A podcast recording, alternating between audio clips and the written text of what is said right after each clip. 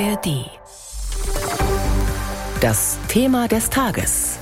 Ein Podcast von BR24.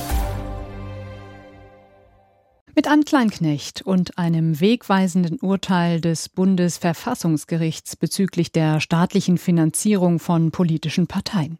Die Partei Die Heimat, vormals Nationaldemokratische Partei Deutschlands NPD, ist für die Dauer von sechs Jahren von der staatlichen Finanzierung nach 18 Parteiengesetz ausgeschlossen.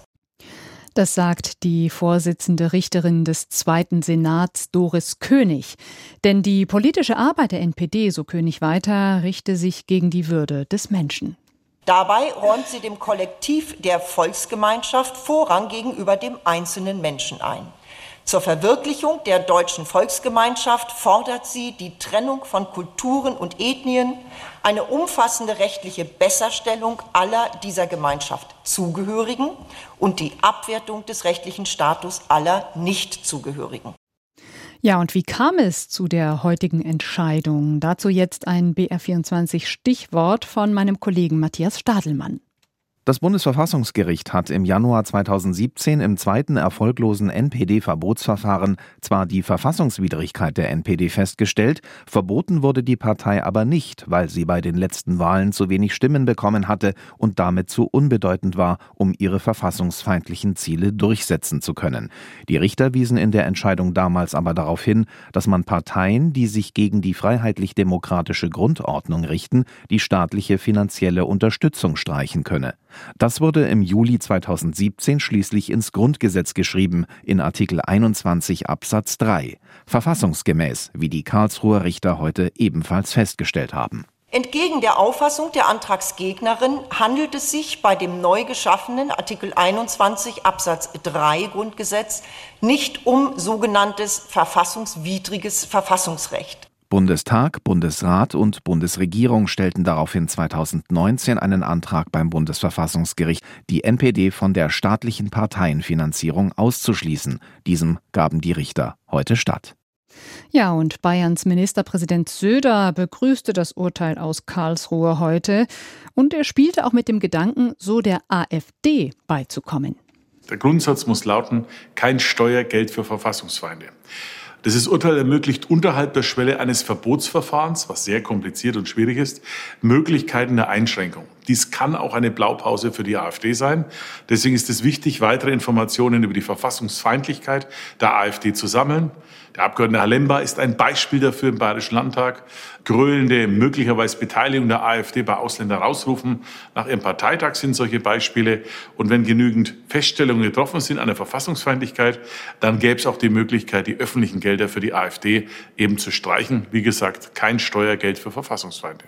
Und wir wollen in unserem BR24-Thema des Tages jetzt die Konsequenzen dieses Urteils von heute besprechen. Und das tue ich mit Max Bauer aus der ARD-Rechtsredaktion in Karlsruhe. Hallo, Herr Bauer. Ja, hallo, guten Tag. Wir haben es gerade gehört, die Entscheidung heute hatte eine lange Vorgeschichte. Die gescheiterten NPD-Verbotsverfahren gehören mit dazu. Nochmal zur Klarstellung, verboten wurde die NPD damals nicht. Heute wurde ihr aber die staatliche finanzielle Unterstützung gestrichen.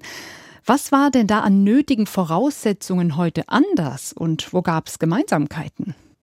Also eigentlich ähm, wurden wesentliche Teile dieses Urteils von damals wurden eigentlich nur wiederholt. Es ging nämlich um die Verfassungsfeindlichkeit damals der NPD. Da hat damals schon 2017 Karlsruhe ganz klar gesagt, die NPD ist verfassungsfeindlich, ganz klar verfassungsfeindlich, sogar wesensgemäß mit dem Nationalsozialismus. Aber sie ist eben nicht gefährlich genug. Das heißt, sie ist so unbedeutend politisch und kann ihre Ziele nicht umsetzen. Und dann wurde eben dieses neue Verfahren geschaffen und bei dem neuen Verfahren kommt es eben vor allem darauf an, an, dass man die Verfassungsfeindlichkeit feststellt. Und wenn die festgestellt ist, dann kann man schon Gelder streichen, den Ausschluss von der Parteienfinanzierung, von der staatlichen Parteienfinanzierung feststellen, auch wenn eine Partei so unbedeutend ist wie die NPD. Hm. Braucht es denn trotzdem grundsätzlich erst einmal ein Verbotsverfahren, auch wenn das abgelehnt wird, um einer Partei die staatliche finanzielle Unterstützung zu entziehen, also als ersten Schritt sozusagen? Also formal juristisch ist das wohl nicht so. Von der Entstehung der Regelung ist es natürlich so gedacht, gedacht. Man führt ein Verbotsverfahren durch, dann stellt man fest, eine Partei ist verfassungsfeindlich, aber zu unbedeutend und dann im zweiten Schritt kann man ihr die Gelder entziehen. Aber das ist nicht zwingend so. Man könnte auch von sozusagen null ab sofort sagen, man möchte einer Partei ähm, die Finanzierung entziehen und prüft deshalb vor allem halt die ersten zwei Prüfungspunkte, das heißt Verfassungsfeindlichkeit und dann noch ein aktives Verhalten der Partei. Diese beiden Voraussetzungen braucht es nämlich, das hat Karlsruhe heute auch nochmal klar gemacht. Man braucht verfassungsfeindliche Ziele und eben auch eine Aktivität. Das heißt nicht nur ein Bekennen zu verfassungsfeindlichen Zielen, sondern auch ein gewisses Umsetzen. Aber wie gesagt, die Gefährlichkeit braucht es eben nicht. Und es wäre theoretisch auch möglich, nur ein Finanzierungsausschlussverfahren in Karlsruhe durchzuführen. Kommen wir mal auf die AfD zu sprechen. Jetzt hat ja der Verfassungsschutz festgestellt, dass verschiedene Landesverbände der AfD gesichert rechtsextremistisch sind. Sind die denn damit verfassungsfeindlich genug, sage ich jetzt mal flapsig, so wie der NPD-Nachfolger, um sie zu verbieten oder ihnen das Geld zu streichen? Ja, also diesen Automatismus, den gibt es nicht. Man kann nicht nur sagen, weil ein Verfassungsschutzamt, wie zum Beispiel eben in Thüringen ähm, oder in Sachsen, die AfD als verfassungsfeindlich einstuft, ist das eins zu eins umsetzbar in ein Verbotsverfahren. Das sind nämlich zwei unterschiedliche staatliche Stellen. Einmal der Verfassungsschutz, der dafür da ist, sozusagen Informationen zu sammeln und dann zu warnen vor einer Partei und auf der anderen Seite eben ein Verbotsverfahren vor dem Bundesverfassungsgericht, wo ja eine heftige Sanktion am Ende folgt und wo man eigenständig all diese diese Vorwürfe nochmal prüfen muss. Das heißt, ganz wichtig, es sind zwei unterschiedliche staatliche Verfahren und es wäre auch ganz wichtig bei einem möglichen AfD-Verbotsverfahren, dass man sozusagen eigenständig nochmal Material sammelt. Und das kam heute auch nochmal raus bei diesem NPD-Urteil. Es ist wirklich wichtig, ganz kleinteilig Informationen über das Verhalten einer Partei, ihrer Ziele und ihrer Mitglieder zu sammeln. Und das wäre im Falle der AfD wahrscheinlich noch deutlich schwieriger als bei der NPD, weil die NPD hat ja ganz klar ihre verfassungsfeindlichen Ziele in ihre Programme geschrieben. Bei der AfD ist das nicht so. Da gehen verfassungsfeindliche Ziele hervor, in der Regel aus Äußerungen von einzelnen Politikern, wie zum Beispiel eben in Thüringen von Björn Höcke. Also man muss deutlich unterscheiden, das wären zwei unterschiedliche Vorgänge. Mhm. Nochmal ganz kurz jetzt auf den NPD-Nachfolger Die Heimat. Gesetzlich festgeschrieben ist, dass die staatliche Unterstützung für sechs Jahre jetzt entfällt. Was passiert danach? Läuft dann die Finanzierung automatisch wieder an? Dann gibt es die Möglichkeit, dass man sozusagen ein zweites, einen zweiten Antrag stellt und das Ganze nochmal prüfen lässt. Und da sind dann die Voraussetzungen nicht mehr so hoch. Da muss man dann einfach auf das rekurrieren, was schon festgestellt ist und feststellen, dass das immer noch so ist. Und dann kann sehr viel einfacher nochmal auch diese, dieser Zeitraum verlängert werden. Hm, sagt Max Bauer aus der ARD Rechtsredaktion. Vielen Dank nach Karlsruhe. Das Bundesverfassungsgericht streicht der NPD-Nachfolgepartei die Heimat, also die staatliche Finanzierung, weil sie verfassungsfeindlich ist. Hi, ich bin Ann-Kathrin Wetter und das hier ist Lost in Nahost, der Podcast zum Krieg in Israel und Gaza.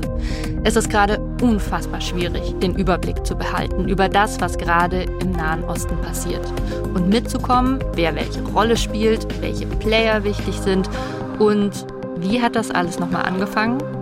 Wir wollen euch helfen zu verstehen, was gerade Phase ist, wer welche Interessen verfolgt.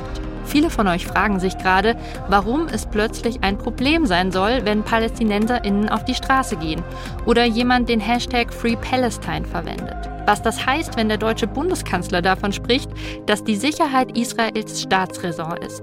Für solche Fragen und ganz viele mehr gibt's ab jetzt uns. Wir sind Lost in Nahost, der Podcast, der euch hilft zu verstehen, was gerade los ist im Nahen Osten. Und dafür sprechen wir mit den Korrespondentinnen der ARD in Tel Aviv und mit Expertinnen über das, was gerade im Nahen Osten passiert. Und vor allen Dingen sprechen wir darüber, was euch zu dem Thema interessiert. Schickt uns also gerne eure Fragen an lostinnaost.br.de oder schreibt eine DM an die NewsWG bei Instagram. Den Podcast Lost in der Ost gibt's in der ARD Audiothek und überall, wo es Podcasts gibt.